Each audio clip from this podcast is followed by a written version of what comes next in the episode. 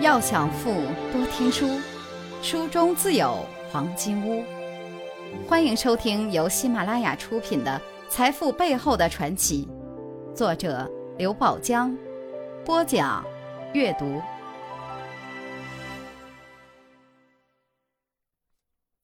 第二十二课，他们都曾经冲过。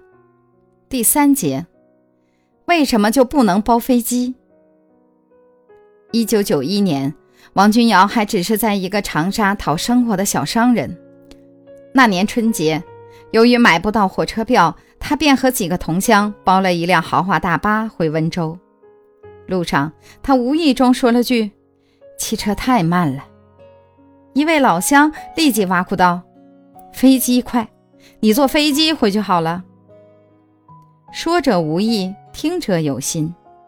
王君瑶立即琢磨起来：“对呀，有包车的、包船的，为什么就不能包飞机呢？”春节刚过，王君瑶就跨进了湖南省民航局的门槛，提出我要包飞机，包一条航线。遭到拒绝后，他站在民航局的立场上说：“你们考虑的核心问题是经营风险，这个风险让我来担。”我先押给你们几十万元，相当于每次先付钱后起飞。我不押钱，你们就不飞，让你们旱涝保收，怎么样？听到旱涝保收，对方总算松了个口子。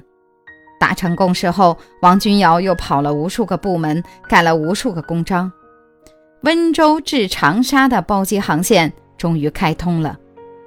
第一年。王君瑶便赚了二十万元，当时他才二十五岁。财富箴言：异想天开才能茅塞顿开，胆大妄为才能无所不为。有些门之所以冲不动，是因为没有考虑孔方兄。如果您喜欢今天的内容，请点击音频右上方的按钮，一键分享到您的朋友圈。